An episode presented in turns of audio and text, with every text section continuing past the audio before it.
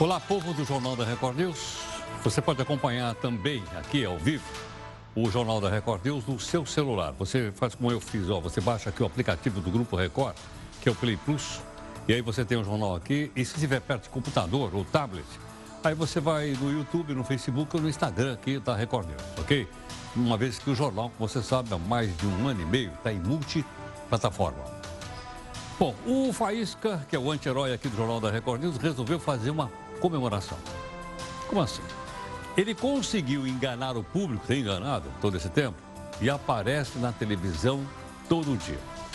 Então ele resolveu comemorar dois mil programas e apareceu, então mandou fazer aqui uma festinha faísca, dois mil programas.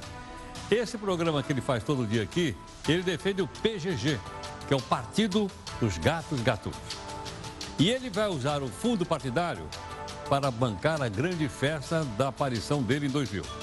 Convidados, jornalistas e técnicos aqui do Jornal da Record. Está todo mundo convidado. Quem vai pagar a conta? É o dinheiro do contribuinte. Atenção aqui, pessoal. O buffet que vai ser servido é igual àquele buffet dos ministros do Supremo Tribunal Federal. Você lembra ou não? Lagosta, vinhos premiados, conhaques franceses e outros quitutes. E na saída ainda todos vão receber um mimozinho uma estatuazinha de prata do Faísca, porque o Faísca também é candidato a prefeito no ano que vem. Ok? Gostaria que hoje você fizesse o seguinte, ao invés de pergunta, gostaria que você entrasse nas redes sociais e mandasse um abraço aqui para toda a nossa equipe responsável pelos 2000. Você vai dizer, mas ele existe mesmo? Existe. Tá aí o que o Faísca, uma foto que eu tirei hoje de manhã na minha casa. Está aqui a redinha para ele não pular lá para baixo. Esse aqui é o Faísca né, que é o presidente do Partido dos Gatos Gatunos. Coitado, talvez nem saiba disso. Veja agora outras notícias para você saber de fato em que país você vive. A polícia do Rio quer ouvir assessores de Neymar na próxima semana. Candidatos ao Ministério Público criticam Raquel Dodge. Por quê? Porque ela quer ser reeleita mais uma vez Procuradora-Geral da República. Pela segunda vez, fala-se em uma moeda única para o Mercosul. Dessa vez foi o Bolsonaro. Eles querem imitar o euro, que substituiu várias moedas europeias. O ex-presidente Temer quer desbloqueio do dinheiro preso pela justiça. Ele alega que seus gastos mensais custam a módica quantia de 97 mil reais. Você tem ideia aí como gastar menos? Começou a Copa do Mundo de Futebol Feminino na França. A seleção brasileira está no domingo contra a Jamaica. O Tribunal de Justiça do Maranhão vai suspender os trabalhos em dias de jogos da seleção feminina na Copa do Mundo. É para equiparar com a seleção masculina, dizem os trabalhadores de lá. Uau! Na sua opinião, é melhor suspender o trabalho ou seria bom que todo mundo trabalhasse, não importa em qual campeonato? Mande aqui o seu comentário para a nossa live. Pode ser nas redes sociais da Record News ou então no meu zap zap, que é o 11 São Paulo. 942-128-782. Depois de algum tempo de trabalho, funcionários públicos têm direito a uma licença-prêmio. Mas o que é isso? Quem foi que inventou? Quem tem direito? Vamos tentar explicar. Veja aí a nossa imagem do dia. É deste Barnabé da Câmara Municipal de Belo Horizonte. Ao invés de prestar atenção na sessão, ele foi flagrado assistindo o vídeo do Neymar. Será que é a versão completa? O Faísca está revoltado com a imprensa golpista. Essa história, que custa caro manter um pet, é fake news. Ele vai restaurar a verdade. A gaveta do Jornal da Record News. E a barragem da Vale em Barão de Cocais. Cais ou não cais? Esse Jornal da Record News está na sua edição de número 2000. Já começou em multiplataforma e continua nos dias atuais. Através dela você pode cobrar da gente busca de isenção e busca de interesse público.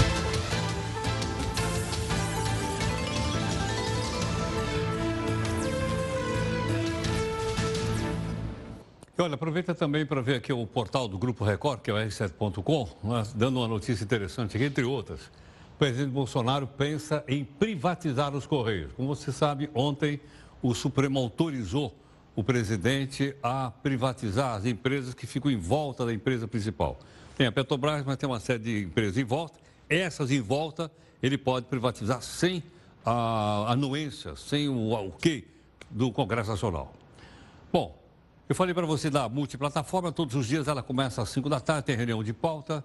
O pessoal se reúne no, no portal aqui do Grupo Record, r7.com, está aí o Felipe, está aí a Júlia, tá? com os assuntos que a gente comenta aqui à noite. E se você quiser mandar qualquer mensagem aqui, pode mandar também usando a, a hashtag JRNews, ok? Bom, hoje nós temos um desafio que é de um jornalista que todo mundo conhece, ouviu falar dele, que é o Vladimir Herzog. O Vladimir Herzog deixou a seguinte lição para a gente.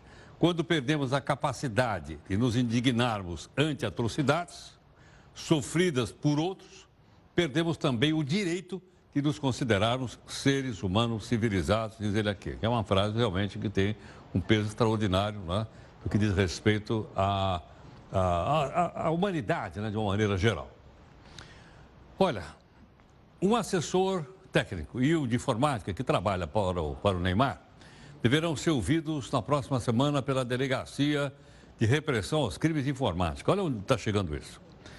Eles foram apontados pelo Neymar. O Neymar disse: Não, não fui eu que coloquei aqueles, aquelas coisas todas contra a moça lá na, no celular. Ok? Eles foram eles. Eles é que atacaram a Nájila Andrade. E hoje em São Paulo, a Nájila prestou seis horas de depoimentos. Na delegacia da mulher, ficou seis horas lá. Depois ela saiu da, da delegacia carregada pelo advogado e ela teria passado mal e teria sido levada para um hospital aqui na Zona Sul de São Paulo. Vamos ver quais são os desdobramentos do caso por aí afora. Essa imagem que está vendo aqui agora é aquela de ontem do Neymar, que prestou de, de, é, depoimento no Rio de Janeiro. Ao sair, disse que ia dar uma declaração. O homem disse, na verdade, meia dúzia de palavras só e mais nada. Ah, tem imagem dela sendo carregada? Temos aí para mostrar ou não? Se, ah, tá aí. Ah, Tá, esse aí então é o Neymar de ontem, tá certo? Aí na, na cadeira de roda, aquela coisa toda, né? toda a entourage dele, parece que tem uns 30 assessores. Tem mais assessor o Neymar do que um deputado lá em Brasília. Olha que tem assessor que não acaba mais. Aí agora está sendo, ela passou ali agora carregada, entrando num carro da Polícia Civil aqui de São Paulo. Isso aconteceu agora no começo da noite. Essas imagens que você viu aí.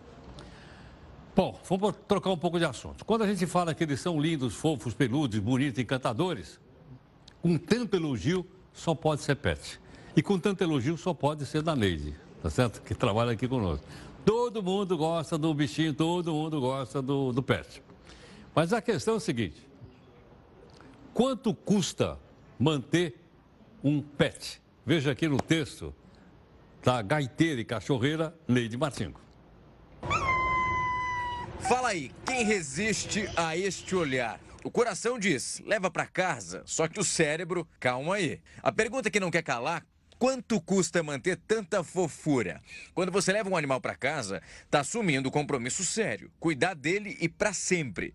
Eles merecem e precisam de atenção e também dos cuidados.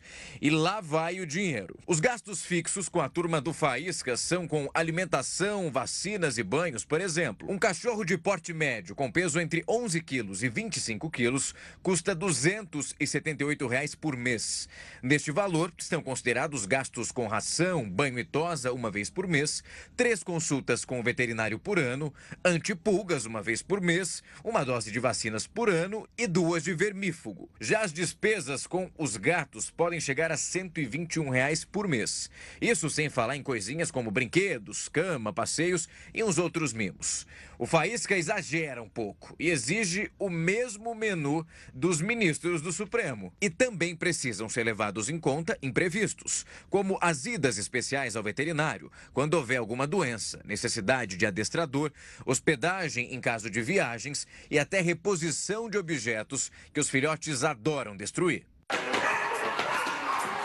No Brasil, as despesas com animais de estimação variam entre 1% e 24% da renda familiar, dependendo da classe econômica. O custo aumenta com o tempo. Quando os animais envelhecem, ficam mais frágeis, o que pode subir a despesa com remédios, rações específicas e também as consultas. O jeito é planejar. Poupança pet é o mais indicado. Juro, você vai perceber que até mais ou menos uns 5 anos, o seu cachorro ou o seu gato não vai dar problema. Mas ele começa a ficar velhinho, aí começa a aparecer as dores, começam a aparecer os problemas, começam a aparecer as necessidades de ir a cada seis meses ao veterinário. E com que dinheiro você vai pagar tudo isso? Com o dinheiro da poupança. Então vamos imaginar aí que durante cinco anos você colocou 6 mil reais na poupança. Mesmo que seu seu cachorro precise passar por uma cirurgia muito complexa, esse valor vai cobrir. Ter um amigo de quatro patas dá um certo trabalho, viu? É verdade. Mas eles valem cada centavo e o retorno é garantido. Como são tratados bem esse cachorro? Tem um amigo meu que diz o seguinte: que ele, quando ficar velho, ele quer ser cachorro lá na minha casa. Porque a gente trata bem, eu quero ser cachorro aí na sua casa, você bem tratado. Mas para isso tem a seguinte questão: o condomínio poderia impedir, por exemplo, de eu ter os dois gatos que eu tenho lá na minha casa? Sim ou não? Não sei. Nós convidamos o doutor Rodrigo Ferrari e a Quinta, que é advogado especialista em direito imobiliário. Gentilmente, ele está aqui conosco para participar aqui do jornal e é exatamente isso que eu vou perguntar para ele. Rodrigo, boa noite, muito obrigado pela gentileza. Bem-vindo. Como vai? Tudo bem? Tudo bem. Rodrigo, o que, que eu faço com meus dois gatos em casa se o síndico disser que eu sou obrigado a botar o faísca para fora de casa. Bom, o Faísca ele é sem comparação, né? Não vamos colocar ele aqui na comparação com os outros. Brincadeiras à parte. É, é, importante, quando nós vamos a um condomínio, nós moramos em condomínio, sempre ter a primeira premissa, né? Que isso é muito importante sabermos.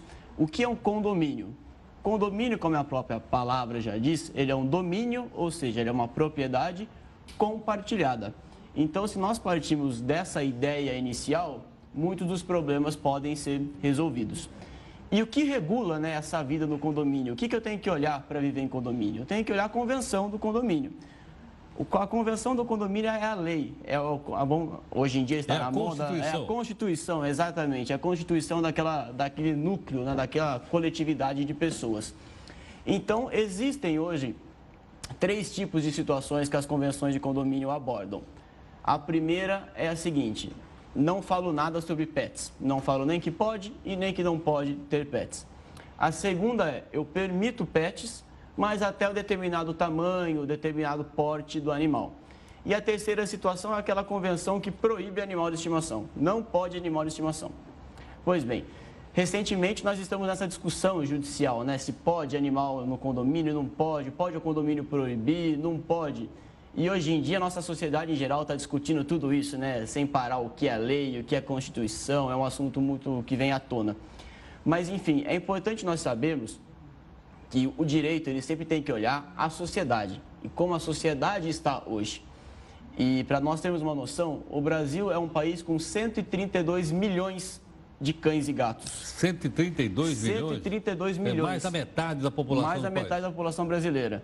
É o quarto país do mundo, se nós considerarmos cachorros, gatos e aves para se ter em casa. Sim. E se nós só considerarmos cachorros e gatos, o Brasil é o segundo país com maior população desses Agora, animais então, domésticos. Então, o condomínio, por exemplo, não, pode o pet, mas você não pode andar com com, com o pastor aqui, pastor, pastor alemão, alemão. É, ou, sei lá, um, daquele cachorrão grandão. São Bernardo. São Bernardo. São Bernardo. E aí, ele pode pedir isso? Pode. O parâmetro pode. que existe hoje em dia é se o animal vai gerar algum potencial, uma ofensividade para aquelas pessoas, se ele gera algum perigo para aquelas pessoas e se ele incomoda as pessoas como um todo, né? se ele gera um risco à saúde ao sossego das pessoas.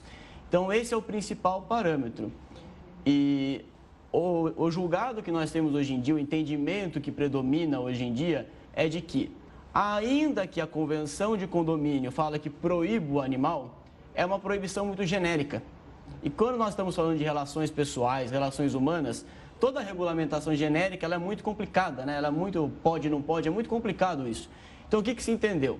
Que animais de pequeno porte, que não gerem perigo àquela coletividade, àquele condomínio, eles são permitidos sim, ainda que a convenção de condomínio diga o contrário. Quer dizer, então se eu for mudar para um prédio, tenho lá um gato, e ele disser não, não pode, aí eu eu posso recorrer à justiça? Pode entrar na justiça, você pede uma ação judicial para que aquela cláusula da conversão de condomínio seja declarada nula. Nula. Porque é o porte do seu animal. Então, agora, evidentemente, se eu estou falando de um São Bernardo, de algum animal de maior porte, vai gerar um impacto muito maior naquela vida do condomínio. Então aí é justificável a restrição. Pela sua experiência, além de cachorro e gato, que mais aparece no condomínio? Olha, recentemente eu escutei um caso que tinha um macaquinho no condomínio. Macaco? Um macaco. E o macaco ele pulava, ele saía de um apartamento, ia para outro apartamento, era um macaco serelepe. E apesar de ser bonitinho, bicho, ser fofinho, nós temos que tomar algum cuidado, né? Ah. E, então é que o condomínio fez. E aí é fundamental que as pessoas tenham noção da importância do síndico. O síndico é aquela pessoa que regulamenta aquela vida na Não sociedade. Não é aquele chato? Também, algumas vezes também, né? Mas, em geral, é a pessoa que busca trazer harmonia para aquela vida claro. do condomínio. Então, é, seria fundamental aconselhar essa pessoa a colocar uma tela de proteção, alguma grade, alguma coisa que não incomode os demais moradores. Porque, apesar de bonitinho, eu não quero almoçar do lado de um macaquinho. É. Eu, particularmente, não quero. ele vem lá e começa a comer começa as coisas. Começa a comer, pega a fruta aqui e vira aquela bagunça. Entendo. Agora, te perguntar o seguinte. É, é, você falou aquela, aquela grade, aliás, eu li a foto que eu tirei do Faísca, tem uma grade até, Sim. mas é aquela de plástico. Exato. Eu sou obrigado a colocar ou coloco se quiser? Coloca se quiser, ah, coloca tá. se quiser. Agora, a partir do momento que o seu animal, que o seu bichinho, alguma coisa que está gerando algum incômodo para os outros, é prudente que você coloque essa grade, essa tela de proteção para não incomodar toda aquela vizinhança, né? Sim. Eu vi uma vez vendendo no pet, aqui na Marginal, aqui perto e tal, uh, jiboia. Custava R$ 1.500 cada jiboia e eles ensinavam você a, a manejar a jiboia. Eu até achei elas bonitinhas e tal, eu até gosto do bicho. Agora eu pergunto, posso ter uma jiboiazinha pequenininha lá na minha casa? Aí eu acho que já foge um pouquinho do que é razoável do bom senso. Claro que quando nós falamos de bom senso, o que é bom senso para mim pode não ser para você, como pode não ser para as outras pessoas. Mas o bom senso é uma regra geral do que é comum ver é razoável, gera algum perigo para as pessoas de um condomínio ter uma jiboia no apartamento do lado? Na maioria das vezes, convenhamos que sim, né? Então, nessa situação, quando o animal é peçonhento, quando é um animal que foge do comum, aí não pode, não pode se aplicar. Existe até uma brincadeira, né? Proibido animais domésticos. Aí a pessoa chega com leão. Ah, leão não é animal doméstico? Claro, esse não é o espírito da, da lei, né? Então a gente sempre tem que analisar Agora, a lei. suponha que eu fosse, que eu fosse torcedor do Palmeiras, que nem o Henrique aqui, é. e tem um porco lá na minha casa com um animal de estimação. Olha, acho que vai... Um porquinho bonitinho, bem lavadinho, com a orelhinha limpa. Acho que vai incomodar um pouquinho, um pouquinho também, a né? nada vai ficar bravo. Vixe, vai ficar louca. Eu ou sou um pessoal, Paulino também, vou ficar louco. Ou o pessoal do Galo lá em Belo Horizonte. Vixe, então... aí vai dar, vai dar briga pra tudo quanto é lado. É aí vai colocar a raposa, que é do Cruzeiro, aí virou aquela bagunça. que é do Flamengo, vai Pronto. dar uma confusão. Virou, então, acho... virou ficou complicado daí. Bom, temos que estar então dentro da razoabilidade. Razoabilidade, sempre. Tá Rodrigo, prazer em conhecê-lo. Prazer, muito, muito obrigado. obrigado. Eu que agradeço a sua gentileza. Bom, Doutor Rodrigo Ferrari, e aqui está gentilmente conosco, ele que é um advogado especialista em direito imobiliário, né? Está aí, obviamente, fazendo as perguntas mais descontraídas, porque esses fatos acontecem realmente em condomínio. Eu conheci uma pessoa que tinha uma cobrinha verde no apartamento. Eu até fui várias vezes lá, cobrinha e tal, é, era mansinha e tudo mais. E esse mesmo cidadão que tinha cobrinha, também ele criava aranha. Então ele tinha um, quase como assim, um aquário com uma grande tarântula lá dentro. Ele disse, não, mas ela é mansinha, não faz nada. Então, mas eu também não botei o dedo lá para ver se... ela... Mas ele criava a tal tarântula lá dentro da casa dele. Mas como disse o doutor Rodrigo agora, aquilo que não é razoável, não tem razoabilidade, a pessoa pode recorrer na justiça e o juiz pode determinar uma mudança, ok? Bom, a Justiça do Paraná determinou que a empresa Braskem, Braskem é Mesa Mesa, ela é Mesa Odebrecht e Mesa Petrobras para que ela devolva aos cofres públicos 680 milhões de reais. Tirou da onde? Da Petrobras, daquela que foi roubada, como nós vimos. O dinheiro estava depositado numa conta judicial e faz parte de um acordo de delação premiada da Operação Lava Jato. Portanto, vamos ver se essa grana volta para o nosso bolso. Porque se saiu da Petrobras, provavelmente é do nosso bolso, já vista que o governo federal, como você sabe, é dono da maior parte das ações da Petrobras. Olha, Constantemente a gente fala aqui no nome da Procuradora-Geral da República. Quem é? Raquel Dodge. Bom, como é que se elege o chefe do Ministério Público Federal?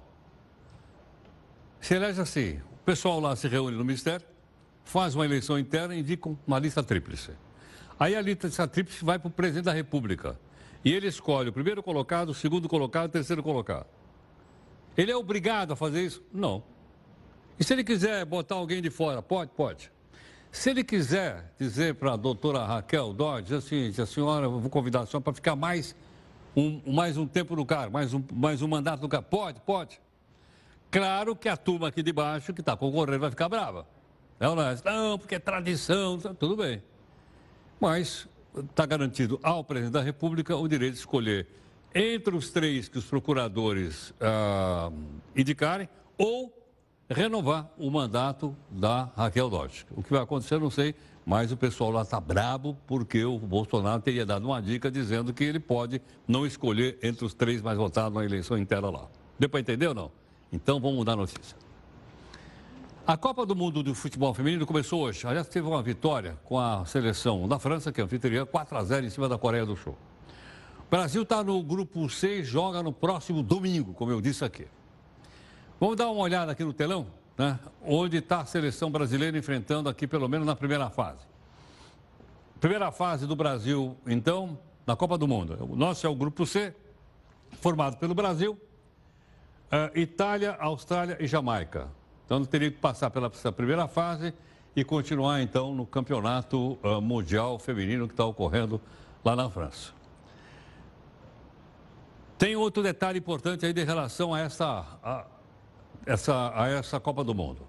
Calendário de junho, se você quiser então marcar, não, não vai faltar para ver o jogo. Né? Vamos lá. Domingo agora. O Brasil enfrenta a Jamaica às 10h30 da manhã. Depois, na quinta-feira, o Brasil enfrenta a Austrália a uma hora da tarde. Aí o pessoal não vai trabalhar. Ou então trabalha de manhã e vai para casa. Depois tem na terça-feira, dia 18, o jogo contra a Itália às quatro da tarde. Aí o pessoal também já mata, porque também o que eu vou fazer quatro da tarde? Eu não posso sair daí, né? Para chegar em casa para assistir o jogo. Então, esses aqui são os horários da seleção brasileira de futebol.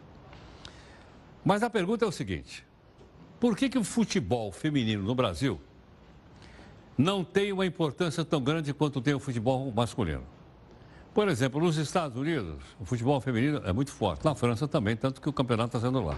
É? Agora pergunto: Há preconceitos contra mulher jogar futebol no Brasil? Eu não sei. Nós convidamos Selma Federico, que é pós-doutora em comunicação, professora de marketing esportivo. Gentilmente, ela está aqui conosco no Jornal da Record News. Selma, muito obrigado pela sua gentileza. Bem-vinda aqui no Jornal. Bem-vindo. Obrigada a você, Doc. E aí, Selma? Futebol é coisa para menino ou para menina? Então, futebol é para quem gosta. É para né? quem gosta. Eu acho que, na verdade, o futebol é, foi muito praticado e é pelos homens, até por, ainda mais você, um professor de história, pela própria, pela nossa história, né? Aqui no Brasil, a gente teve na era do Estado Novo o Getúlio proibindo o futebol, né? Então, Ele proibiu? Então, ficou de 41 a quase 79, ah. que tinha lá uma legislação onde esportes pesados, brutos, incluindo o futebol, não poderiam ser praticados em competições oficiais por mulheres. Caramba. Então, se a gente parar para pensar, ah. isso também é uma coisa de, além da gente ouvir, vai, pega a sua boneca e você a sua bola desde pequeno, e eu brinquei muito de boneca, apesar de adorar futebol, você tinha essa diferença, né? A menina cedo ia fazer balé, ia para uma ginástica, já era alguma coisa diferenciada, um handball nem se fala. Mas futebol sempre foi um espaço masculino. E legalmente a gente tinha isso, né? E aí foi, os anos 80, né? Alguns programas de televisão também começaram a passar.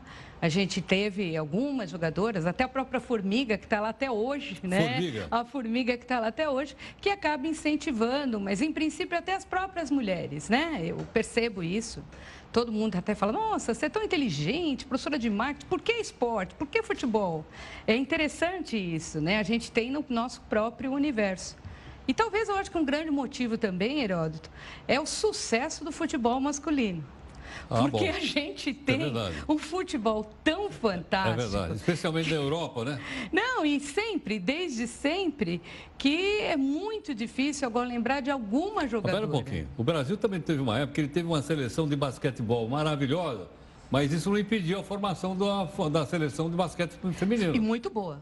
E por sinal, é a gente tem desde a turma da Maria Helena. É, lembro. E a gente tem desde a turma da Maria Helena, bem antiga, que depois foi ser a técnica é Hortense Paula, Hortense, Janete, grande, Marta. Grande, grande time. Grande time maravilhoso. E o feminino, a mesmíssima coisa.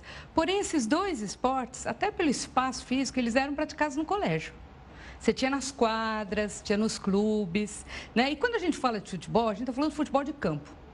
Né? Claro. Né? E não futebol de salão. Apesar Isso. de ter hoje campeonato de futebol de salão, tudo feminino. Então, o que acabava acontecendo? O espaço do colégio permitia que as meninas jogassem basquete, vôlei, handball, que o Brasil fez bem já, né? Sim. A seleção brasileira no Pan-Americano vai muito bem, né, de handball. Então, é uma coisa assim do programa de educação física. Agora, deixa eu perguntar uma coisa. Não é uma coisa do machismo também? Também, também, né? Muita porque, gente. Porque, porque eu vejo que eles e os países se desenvolvem bem. É verdade. É, verdade. Você vê assim, por Estados Unidos, ele entrou pelo college, né? Pela universidade. E até lá, eles, eles até faz mais sucesso com as mulheres do que para os homens. E interessante que é um esporte caro lá para ser praticado. É quase como a gente pensa em tênis aqui. É uma coisa que, ah, vou pôr minha filha no futebol, né? Então é uma coisa diferente, não era o sucesso como é o basquete, então chamou a atenção das mulheres. Mas aqui no Brasil, sim, a gente tem um machismo enorme, né? Eu tive, graças a Deus, família que ia no estádio e eu podia ir. Meu pai levava todo mundo, então tanto faz para ele se era menina ou menino que estava assistindo o jogo. Mas a gente tem essa uma diferença, é o que eu te falo, até as próprias mulheres, toda vez que vai algum evento de feminismo, gênero, e aí vem, não, ela vai ela fala de futebol feminino, torcedora, que eu estudo muito torcedora de futebol, então é bem interessante, até parece assim que, nossa, é, é ainda é uma coisa menor no meio Agora, acadêmico. Os clubes têm time de futebol então, feminino? Os clubes. Os grandes clubes os brasileiros? Clubes, ah. a partir desse ano, a legislação da Comembol ela foi uma, uma prioridade para você participar da Libertadores, você ter clubes de futebol femininos, teus times, desculpa. E aí a gente viu vários times correndo, né? O Santos teve as Sereias, né? Que até a Marta, né? O Corinthians tem um clube, seu time, tem um clube Uh, um time, mas os, todos tiveram que correr atrás. Atlético Paranaense, Palmeiras foi atrás até de uma equipe de perto de Vinhedo, em Dayatuba. Então, esse ano, o campeonato não só o, o, feminino, de, o brasileiro, ele passa a ter uma certa projeção, então, porque mas, é obrigado a ter. Tá, então, mas e quando é que vai ter com os jogos? Já começou? Então, ele começa no próximo mês. Ele vai o, começar, vai feminino. ser transmitido Agora, pela é TV. aquela história de fazer uma partida antes do jogo principal ou não? Não. Lembra que tinha então, isso? tinha. Muita gente queria isso aspirante, ah. né? Que para ser antes do jogo. E aí, uh, uh, todo mundo falou, ah, vai estragar o estádio. Mas me parece, eu fui recentemente num evento de futebol, que tem o problema da logística. Porque a gente tem dois vestiários, um para o ah, visitante e tá. para o outro. E o que, que, eu faço com as meninas para se trocarem depois do jogo? Tá, Porque naquela época eu podia, entrava todo mundo junto, mas não claro. dá para fazer isso. Né? Claro. Né? Não tem um, uma, quatro vestiários. Parece que é um problema de logística, por isso que não seria. Ah, porque era tá. uma solução que estava se falando para você ter gente no estádio. Sem dúvida. Ter o aspirantes, que é uma coisa. E, e... até com o mesmo time do, do, do masculino. Exatamente. Ah, vai jogar o Flamengo com o Vasco, o Flamengo Põe, e Vasco feminino jogariam Palmeiras e Corinthians, Palmeiras e tá. São Paulo, São Paulo e Corinthians. Um outro fator que eu acho bacana a gente falar, que é a gente ter hoje uma grande jogadora, né? A Marta, ela também ajudou a alavancar isso para as meninas. Sem dúvida. Assim como.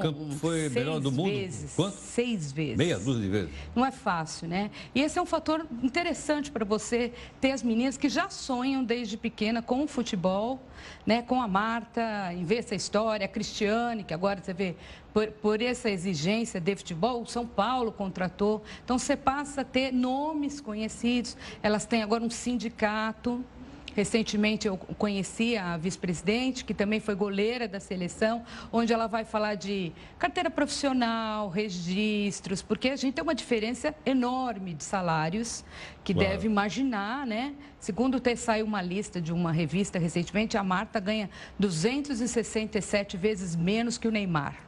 Só para você ter uma Quanto? ideia. 277 vezes, Eu não sei fazer essa conta, Heródoto. Eu, não sei, eu. eu não, não faço a mínima ideia. Mas isso tem. As escolinhas, tem agora aplicativos onde você pode se cadastrar para saber onde tem um, um clube de várzea ou uma escola para meninas perto da sua região. Você cadastra o nome. Quem precisa de posição passou a ter esse aplicativo do ano passado, né? As torcedoras estão se unindo, né? A gente tem aquelas torcidas de mulheres de arquibancada, onde as mulheres vão sozinhas, e cada time, cada uma tem o seu nome, né? As verdonas, as todas poderosas, as é, soberanas. É, então, para irem sozinhas no estádio, o estádio, as arenas melhorou o espaço para a mulher poder também uh, assistir um jogo, né? Porque as condições não eram melhores de higiene.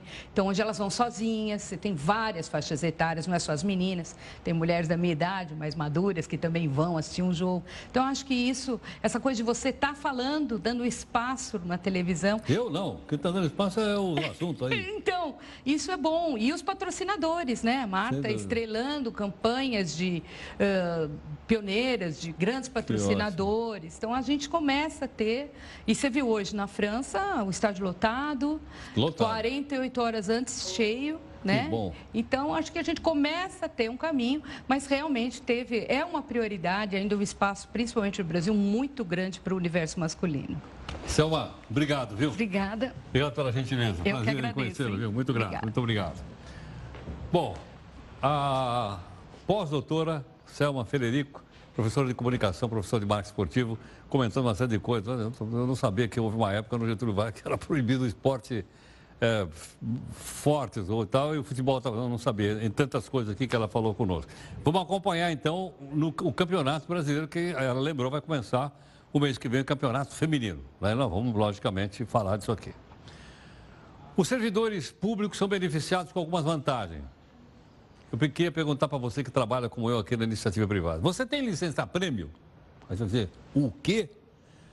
Já ouviu falar em licença prêmio? Gustavo, o que é licença prêmio? Diz aí para mim. Olá, Heródoto. A licença prêmio é prevista na lei de cada município e no Estatuto dos Servidores Públicos. A cada cinco anos, o funcionário público tem direito a tirar três meses de licença.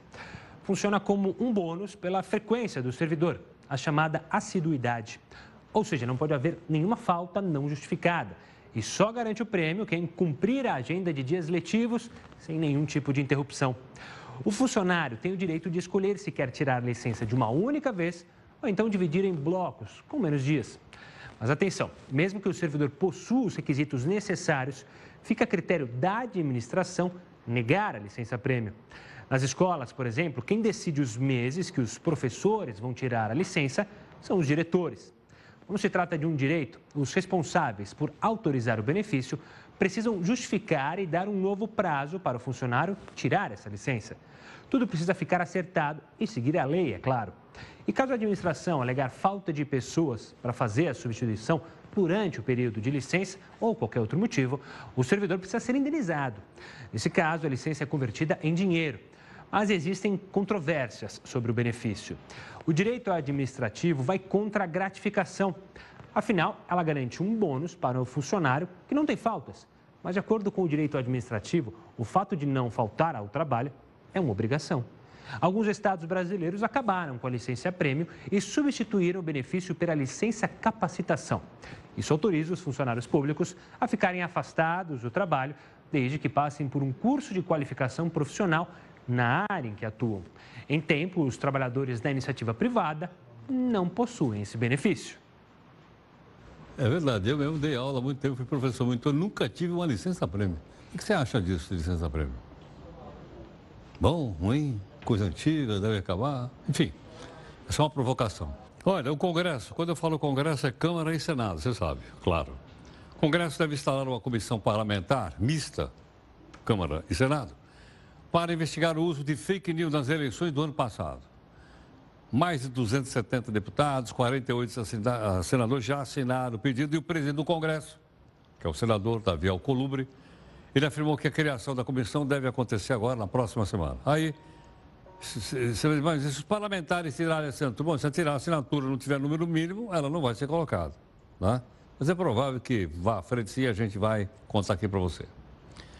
Bom, agora conta uma coisa para nós aqui, só para nós.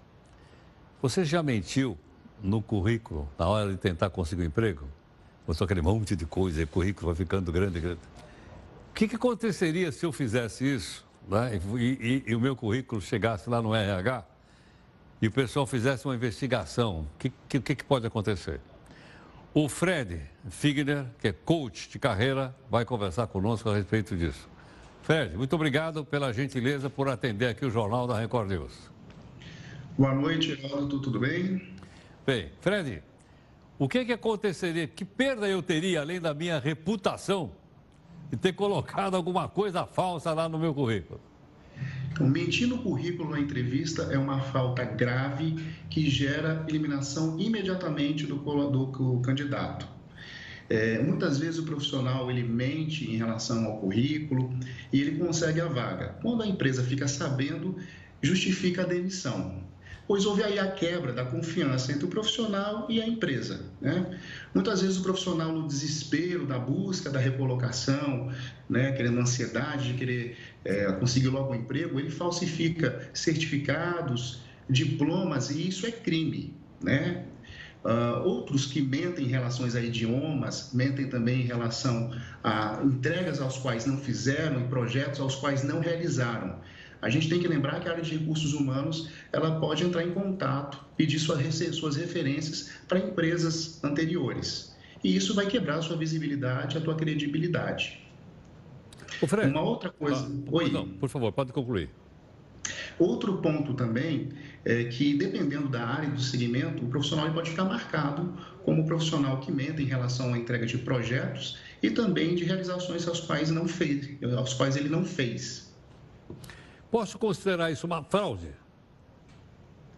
É, o departamento jurídico da, da, área de recursos humanos, né, ele pode acessar, existem casos que aos quais eu já fiquei sabendo que profissionais mentiram e sim foram desligados por justa causa, depois recorreram e juízes até não aceitaram. Então isso é muito, uh, isso é muito perigoso, né? Lembrando que a nossa visibilidade ela está diretamente ligada com as nossas entregas. Agora, Fred, o departamento de RH das empresas confere ou não confere? O correto é conferir, deveria conferir. E as deveria. empresas sérias, sim, elas conferem. Agora, existem empresas que o descuido de um funcionário, uma situação, ela pode se descuidar e o documento acabar não sendo verificado. Entendo.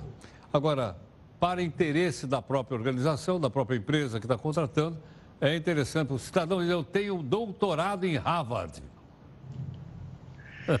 E, e, hoje em dia aparece nos nomes mais, né, os mais inusitados. É. É, muito, hoje em dia as empresas elas buscam, buscam mais profissionais que além dos cursos, dos certificados, eles também tenham as entregas dos projetos e os projetos que eles desempenharam.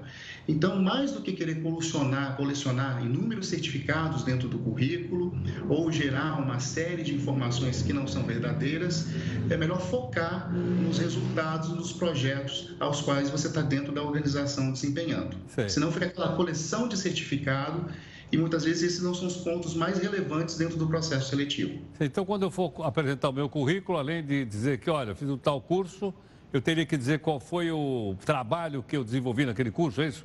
Os resultados, perfeito. Os resultados que eu tive nas ações que eu desempenhei na empresa. É, a gente tem que lembrar que mentira tem perna curta. Então, profissionais que eles vivem mentindo em relação a processos seletivos, isso pode se virar contra eles. Entendo, perfeitamente. Nesse caso, a empresa, então, pode demitir por justa causa.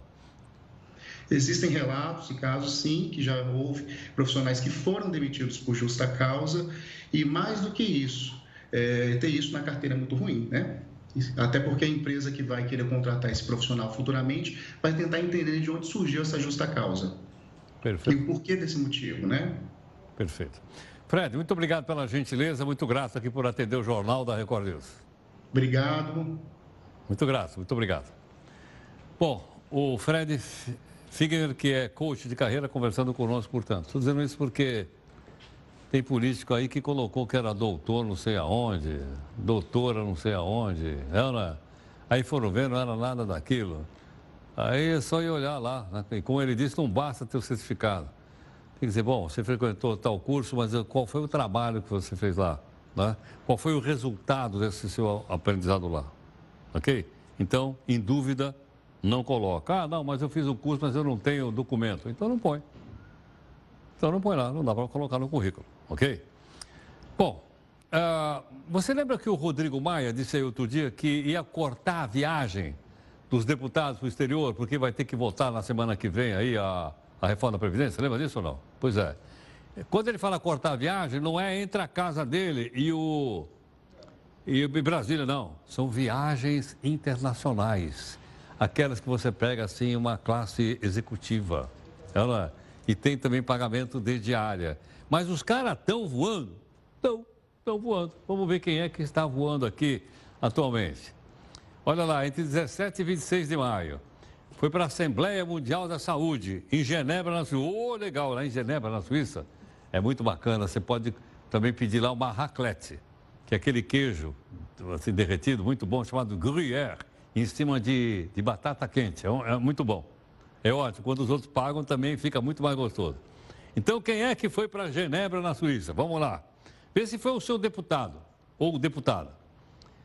Vê se você conhece o pessoal que viajou. A deputada Mariana Carvalho, de Rondônia, ela foi lá para a Suíça. O deputado Juscelino, é o presidente, hein? Esse aqui é Juscelino Filho, não tem nada a ver com o Juscelino Kubitschek, que é do Maranhão, também foi lá para a Suíça. E o deputado Riran Gonçalves, que é de Roraima, também foi para a Suíça. Tá certo ou não? Com as passagens e hospedagem, para mas afinal de contas eles foram lá para a reunião da OMS. Tá certo ou não? Agora está o seguinte: quando essa turma viaja, até de Brasília, para o seu estado e vice-versa, eles ganham milhagem. Lembra que nós trouxemos pessoal aqui? Essa milhagem é nossa. Então tem que devolver a milhagem. Porque tem muita gente que precisa viajar, tem uma família, não consegue ir, está doente, etc. Podia pegar essas milhagens, alguns até fizeram, outros não fazem. Vamos dar uma olhadinha aqui, então? Nós temos aqui, ó. Olha até agora aqui os políticos que mais viajaram e não deram as milhagens. O Randolfo Rodrigues, o Romário, o Zé Serra, Paulo Rocha, Humberto Costa, Roberto Rocha, a Rose de Freitas, Eduardo Braga, Osmar Aziz, Fernando Coelho. Deputados, Arthur Lira, Carlos Sampaio, André Figueiredo, estou falando só os mais, Alessandro Moron, Jandira Fegal, Baleia, o Ivan, Ivan Valente. Por que, que os senhores não devolvem as milhagens? Vamos perguntar para o nosso deputado? Eu vou perguntar para o deputado, você pergunta para o seu, para o seu senador. Devolve as milhagens para que isso pudesse ser é nossa, fomos nós que pagamos, não é sua, para que a gente pudesse distribuir para as pessoas que precisam delas, ok? O presidente Jair Bolsonaro vai editar uma medida provisória que amplia em quatro meses o prazo para adesão dos agricultores no CAR. Lembra do CAR que a gente explicou aqui? Cadastro Ambiental Rural. O acordo foi fechado entre o governo e a Frente Parlamentar Agropecuária. Ficou decidido que o presidente não vai promover a flexibilização do Código Florestal. Vai ficar exatamente como está mas o pessoal vai ter um prazo a mais para se inscrever no cadastro, que é importante que as pessoas se inscrevam no cadastro.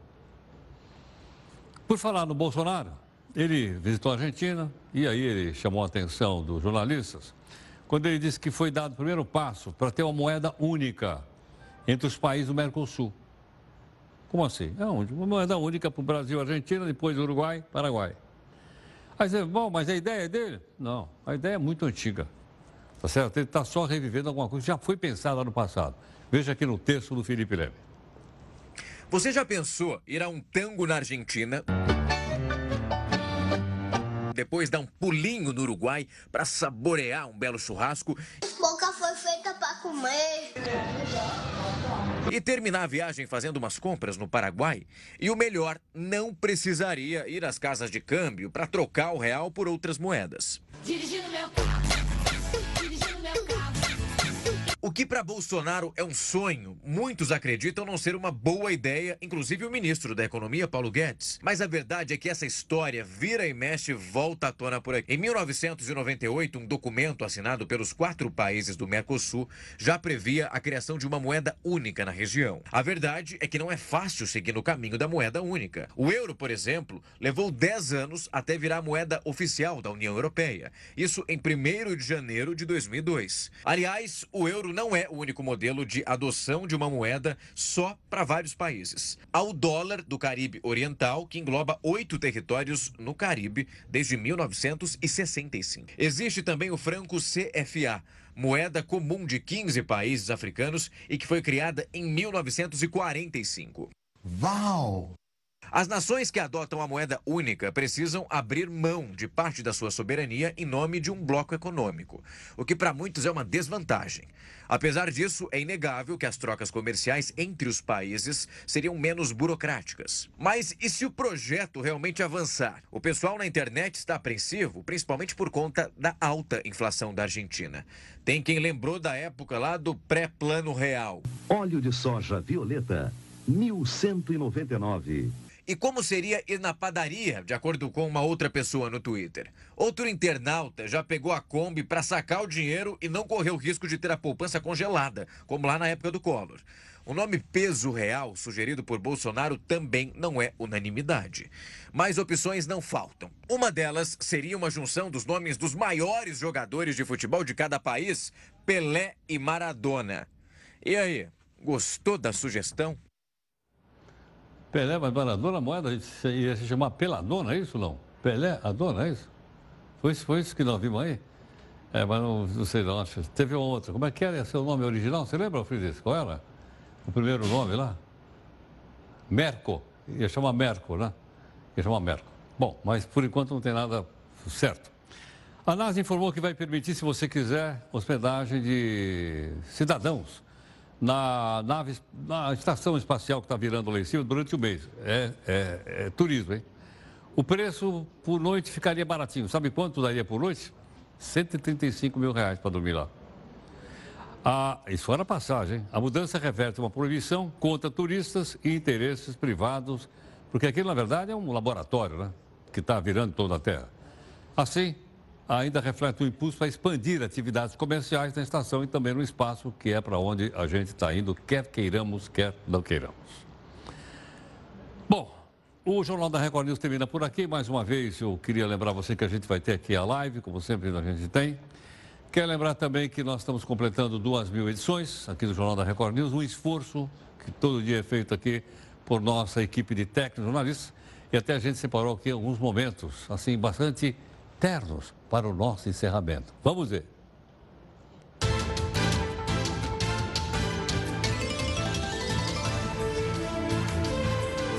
Olá, povo do Jornal da Record News.